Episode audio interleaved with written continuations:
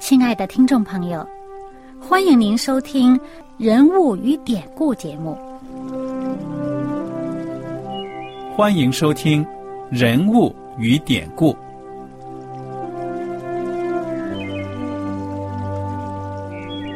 听众朋友们，当你读圣经的时候，不知道有没有过这样的想法？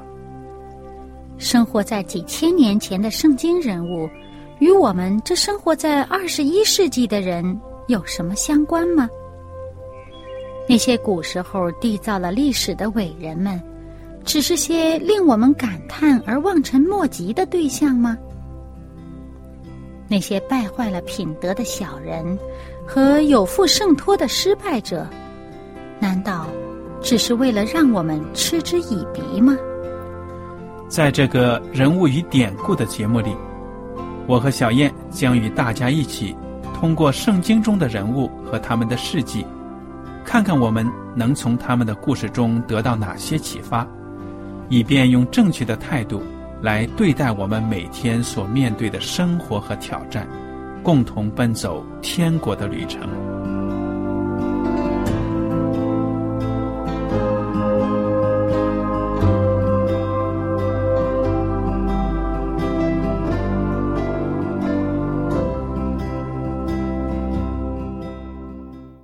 听众朋友们，你们好，我是艾德，我是小燕，大家好。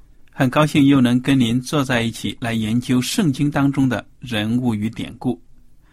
我们上一讲呢，学习完了这个《列王记上》的第二十章，主要呢就讲到了这个亚哈王这样一个邪恶的国王。那么这个亚哈呢，在他的老婆耶喜别一个巫婆一样的人物的。支持之下呢，可以说呢，两个人是狼狈为奸，祸害百姓。我们来看看《列王记上》第二十一章，就讲到拿伯的葡萄园这个故事。好了，这个拿伯呢，他是耶斯列人，他有一个葡萄园，这个葡萄园呢，正好是靠近亚哈的王宫。嗯，他的这个葡萄园呢是在耶斯列，而这个呃嗯亚哈他在王宫里面呢就能见到人家这个葡萄园，他就很喜欢。亚哈看中了人家拿伯的这个葡萄园呢，就把拿伯叫来了，说：“你将你的葡萄园给我做菜园，因为是靠近我的宫，我就把更好的葡萄园换给你，或是你要银子，我就按着价值给你。”猛地一听呢，我觉得这个亚哈，在这个就近亚拿伯向他开口这件事情上呢，做的好像还算可以。嗯，最起码交易还算比较公平啊。对呀，没有说作一个无赖啊，我是王，皇天之下，莫非王土，对不对啊？所以他没有这样子霸道。不过呢，在这个以色列人的这个规矩当中啊，上帝借着摩西给以色列人的这个他们的这个条例上面讲呢，这个祖先呢，呃，这个地呀是不可以转让的，就要留在他们这个呃，留在给他们自己的这个下面的子孙。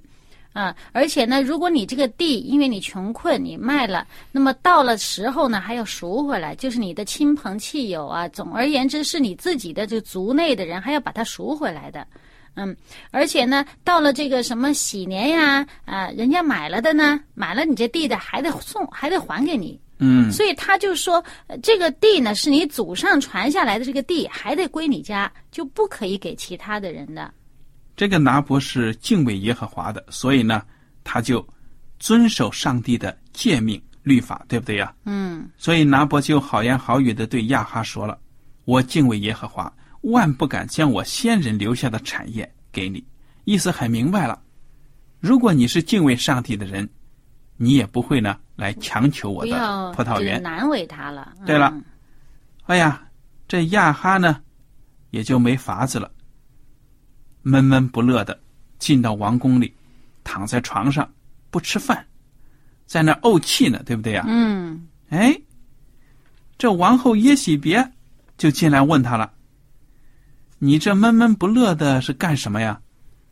这亚哈就说了：“哎呀，我想要那个拿伯的葡萄园，我好心好意的出一个价钱，他都不愿意卖给我。”这王后耶喜别一听，说：“你这什么样子啊？不像个王的样子，把你的威风啊拿出来呀！”这耶喜别就说了：“你起来吃饭，我有个计谋，能让你拿到这个拿伯的园子。”这耶喜别出主意了，会是什么主意啊？你想想。这是害人的主意啊！那耶喜别可是出了名的邪恶的王后。嗯，好，他出的主意是什么样子？你给我们讲一讲。他就加了这个莫须有的罪名给这个呃拿伯，嗯哼，就是要把他害死。那么这个按照，因为表面上看好像还啊和这个呃以色列人的这个规矩，嗯呃。因为呢，在以色列人的这个呃法则上面讲哈啊，如果要定一个罪，必须有两个这个证人啊，而且呢，倘若这个罪名呢，呃，是他亵渎上帝啊，或者是什么啊，那就这个这个罪名呢是要致死的，要用舌头石头打死的罪。嗯，那你看这耶喜别他邪恶到什么地步呢？他就想。他，你不是用你这个祖宗的律例啊，说是我们这个地呃不能转让给王，嗯哼，那我就用你祖宗的律例叫你死。他就找了这么一个呃假传圣旨，那用这个亚哈的名义写了这个谕旨，就传给下面的这个长老，嗯，叫长老呢来找几个这个假的见证人。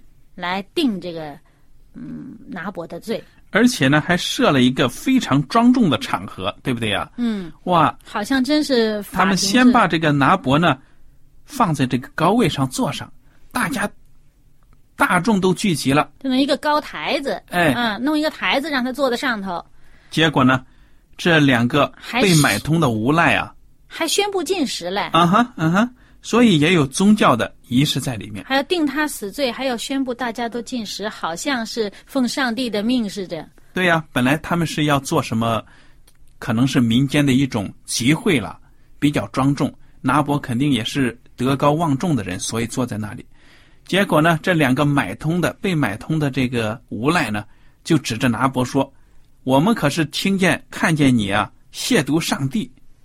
哇，这个罪名很严重啊。”对不对呀？而且他这个都是啊，这个词儿啊，这台词儿啊，是耶喜别写好了的，嗯，给他们的。说他亵渎上帝，还有国王。这众人在诬告的这些证词之下呢，结果就不由分说，就把拿伯呢拉到城外打死了。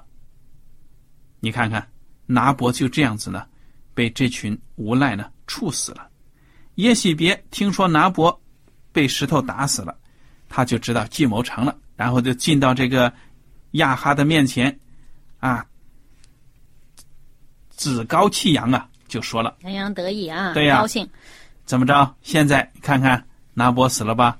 这葡萄园呢，名正言顺的归你了，去收去吧。哇！你说这个亚哈心里边就没点儿自责吗？哎，圣经上就没写到他心里边有什么不舒服的。嗯嗯，他就哎挺高兴，就去得这个园子去了。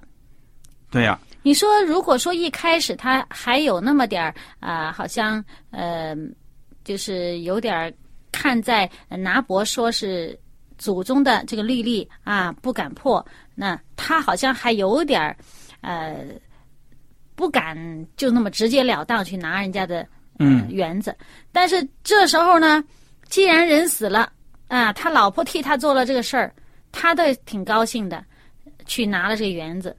那么正在园子里边的时候呢，嗯，上帝已经派了另外一位先知去责备他了，那就是以利亚了。嗯，你给我们讲讲。哎，你说这人间发生这么大的冤案，诬陷人，上帝是不会不管的。上帝呢，就派以利亚去了。你去，你去斥责这个亚哈。这个以利亚呢，就到了拿伯的园子里，看见亚哈正站在那里，可能正洋洋得意欣赏呢。以利亚就说了：“耶和华如此说，你杀了人，又得他的产业吗？”耶和华如此说：“狗在何处舔拿伯的血，也必在何处舔你的血。”也就是说呢，亚哈啊，你有一天也会死的，像拿伯那样惨，流血而死。而且呢，你看看拿伯的尸体被野狗糟蹋，你将来的下场，虽然你现在是一个王，将来也是这样子。哇，这可是很不好的消息啊，对不对啊？嗯，那么他说呢，这狗会舔他的血，那我们这样看好，以为是啊，他也是好像死在这个郊外呀，被狗吃啊什么的。哎，但是呢，虽然最后我们看他的结局不是被手吃，呃，不是被狗吃，他是下葬的，但是真的他的血就是被狗舔了。对呀、那么我们下次再讲啊预预言呢，细节都会实现的。嗯，对。那么这个时候，这亚哈一听到，呃呃，一见到以利亚啊，而且以利亚说这话，他就说：“啊，我的仇敌，你找到我吗？”嗯，你说他没有反省一下自己做错了，嗯、没反省一下自己这么这么罪恶的手段去呃得到自己想要的东西，他的反而是啊，看到这个以利亚来责备他的仇恨满胸啊，嗯，嗯，这个仇恨就让他就遮蔽了他这个眼睛，根本看不到自己有什么错。对呀，这个昏庸的王啊，对忠言他是听不进去的，还觉得刺耳呢。所以呢，他还觉得这个以利亚是老跟他作对的。结果以利亚说的更厉害了，上帝已经说了，你呀、还有你的老婆都要死，而且呢，那个狗野狗啊还要吃耶喜别的肉呢。凡属亚哈的人，死在城中的必被狗吃，死在田野的必被空中的鸟吃，真的是不得好死，没有好下场啊！嗯，而且他说了原因了啊，以利亚他说他说我找到你了，因为呢你卖了自己，行耶和华眼中看为恶的事。嗯然后这个耶和华说：“我必使灾祸临到你，嗯，将你除尽，凡属你的都死了。”对呀、哎，你说这亚哈听下来有什么反应啊？第二十七节就说了，了，嗯，对呀、亚哈听见这话，就撕裂衣服，进食身穿麻衣，睡卧也穿着麻衣，并且缓缓而行。哇，一副谦卑的样子啊！他是真的把上帝讲的这些训词呢，听到心里去了，他也怕了。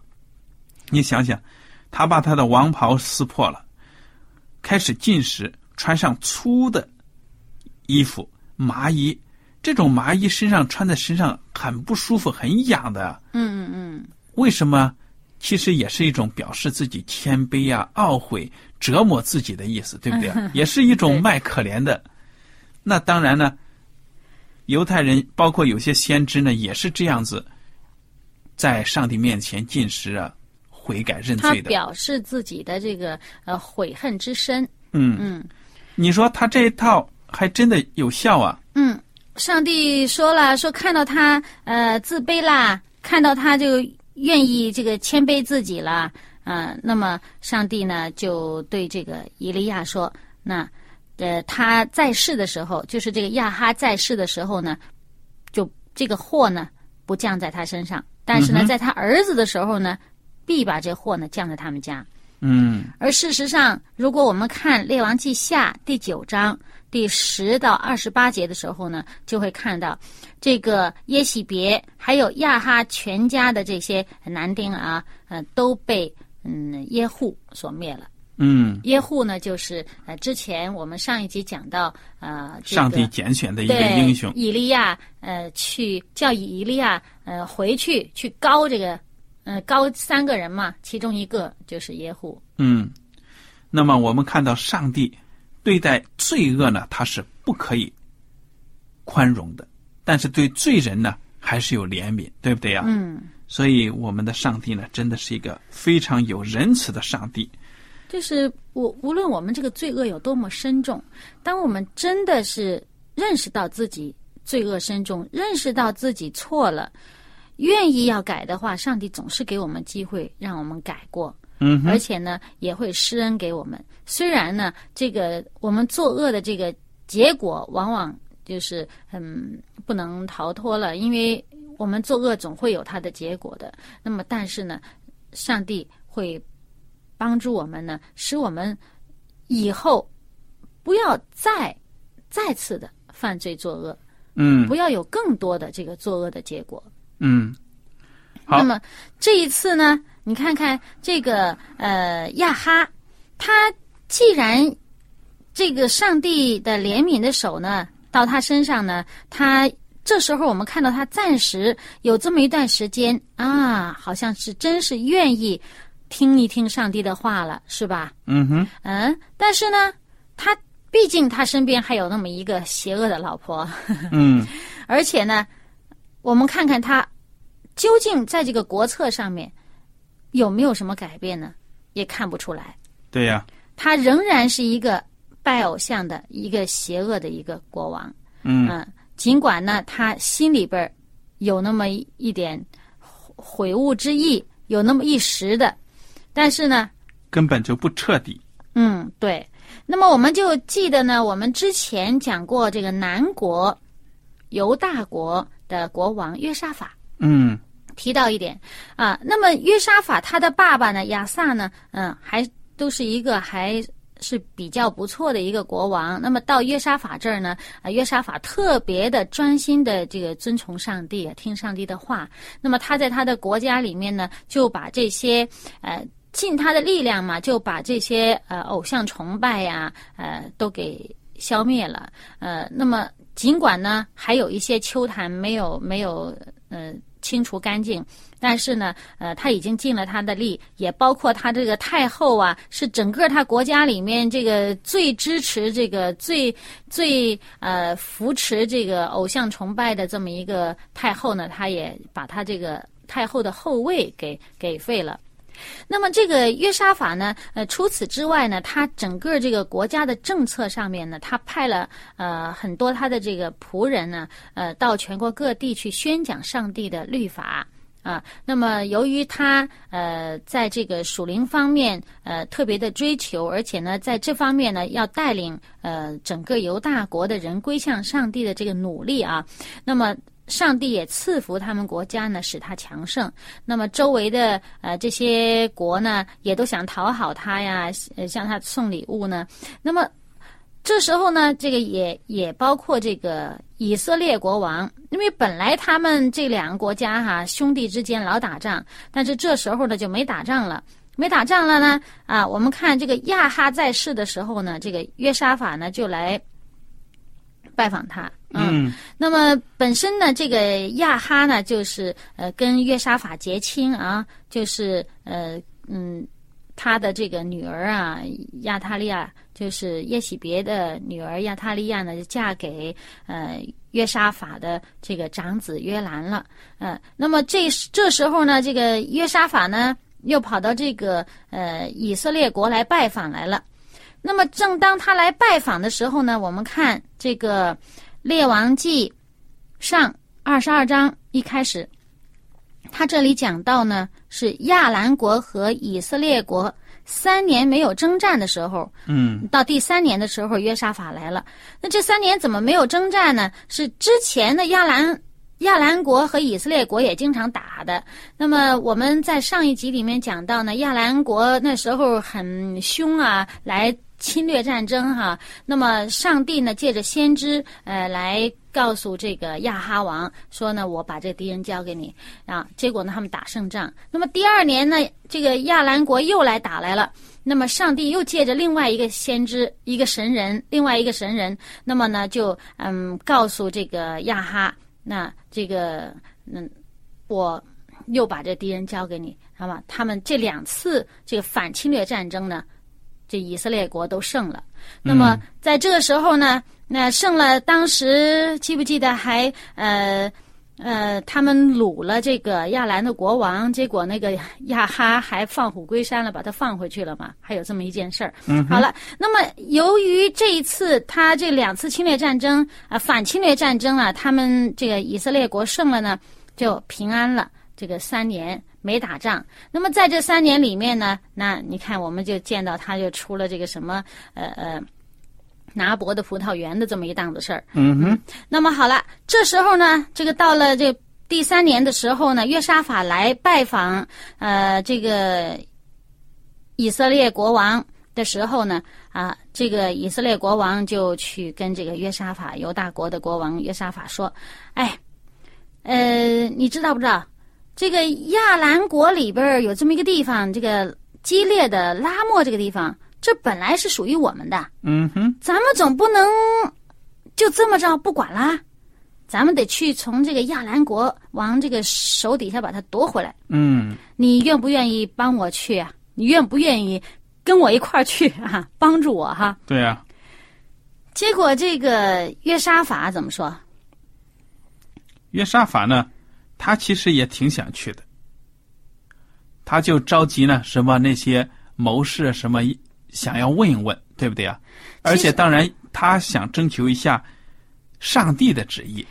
其实约沙法当时他就回答，他说：“哎，呃，你我之间不分彼此啊，对呀、你的国民就是我的国民，那我的战马就是你的战马了、啊，就好像说，那我一定是咱们这个兄弟一起出战嘛，对吧？对呀啊，他这么说，那的确呀、他们也结亲呢，是吧？那么。其实你说约沙法这么好的一个国王，他难道不知道这个整个呃以色列国在亚哈的带领之下，这个已经这是相当的这个邪恶的统治啊？那他怎么会要去跟他攀亲家？然后啊，然后呃，不过我想我自己猜想啊，可能会不会因为啊他。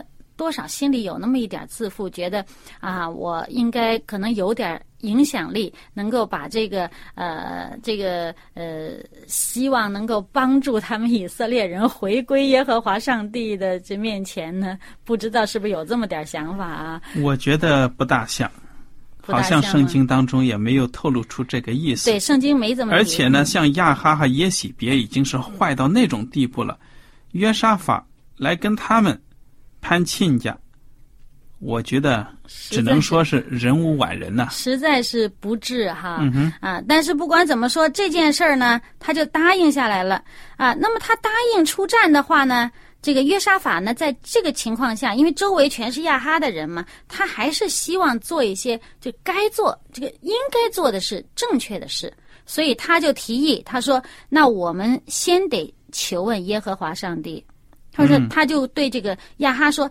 请你先求问耶和华上帝，该不该去打？”这个第二十二章第六节就写到了。于是以色列王召聚先知，约有四百人，问他们说：“我上去攻取激烈的拉莫，可以不可以？”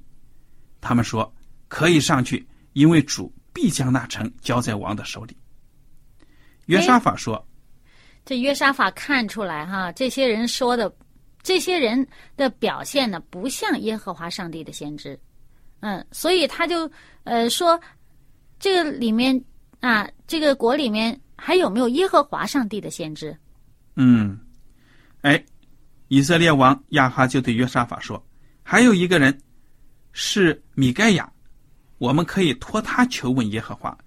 只是我恨他，因为他指着我所说的预言，不是吉利的话了，都是些凶巴巴的词。我想呢，忠言逆耳嘛，所以他听不进去。嗯，这约沙法听了说还是把他叫来吧。嗯，对了结果呢，：‘这约沙法呢，你你们你看这圣经还说他劝了亚哈一句：王不必这样说，不要这样讲嘛，什么全是不吉利的词，什么，毕竟是先知嘛。嗯，哎，以色列王呢就招了一个太监来，你呀去把米盖亚招来。结果呢，这个被派去的人呢，去见了米该亚，跟还是还怕他说那些不吉利的话，就告诉他说、那些先知啊都顺着王说，嗯，反正意思就是说你啊也顺顺王的意吧。嗯，这所有的先知呢，在两个王面前说预言，其中有一个叫西迪加的，还造了两个铁脚，可能是什么器具啊，我也不懂。就说了，耶和华如此说：你要用这脚抵住亚兰人，直到将他们灭尽。所有的先知也都这样预言说，可以上去打，必然得胜。嗯，耶和华已经将城呢交在王的手中了，十拿九稳的事了。嗯，结果这米该亚呢，似乎也顺着那些先知说啊，王你可以上去，但是他的那个口气呀、让人一听他就不是真心话。对呀、那么结果亚哈听出来了，就跟他说：“你说真话，你说实话。”那米该亚呢就说了实话了，他说：“我看见以色列众民散在山上，如同没有牧人的羊群一般。耶和华说：这民没有主人，他们可以平平安安的各归各家去。”结果，这个亚哈就对约沙法说了：“你看看，我都说这个人指着我说的预言不会有什么好话的了。哎，这米该亚呢，就继续的发预言了。他说：“你要听耶和华的话。我看见耶和华坐在宝座上，天上的万军四立在他左右。耶和华说：谁去引诱亚哈上激烈的拉莫去阵亡呢？这个就这样说，那个就那样说。随后有一个神灵出来，站在耶和华面前说：我去引诱他。耶和华问他说：你用何法呢？他说：“我去要在他众先知口中做谎言的灵。”耶和华说：“这样你必能引诱他，你去如此行吧。现在耶和华使谎言的灵入了你这些先知的口，并且耶和华已经命定降祸于你。”这话刚一讲完呢，前面所说的那个先知西底家就过来，就打了米该亚一个耳光。耶和华的灵从哪里离开我与你说话呢？因为这个米该亚呢讲的话跟众先知讲的不一样，所以西底家一看有人拆台，就很不高兴了。米该亚就说了：“你进严密的屋子躲藏的那日，我必看见。”啊就就就必看看见了。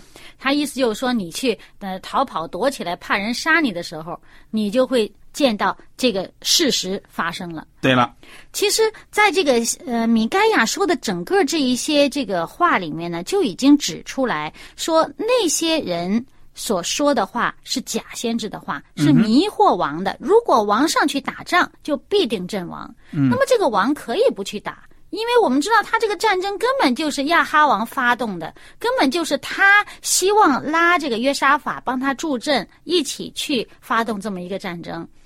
结果呢，这个王非常的生气，就把这个米盖亚呢送到监牢里了。嗯，关起来了，他还真的硬着头皮呢就上阵了，对不对啊？啊，对。那么至于上阵以后结果怎么样呢？我们下一次再分享。好了，今天的节目呢到此就结束了。您如果有什么问题和想法，欢迎您写信来。愿上帝赐福你们。我们下次节目呢再会。再会。喜欢今天的节目吗？若是您错过了精彩的部分，想再听一次，可以在网上重温。我们的网址是 x i w a n g r a d i o 希望 Radio，或是找旺福村也可以找到。记得把好东西介绍给您的朋友，与他一起收听。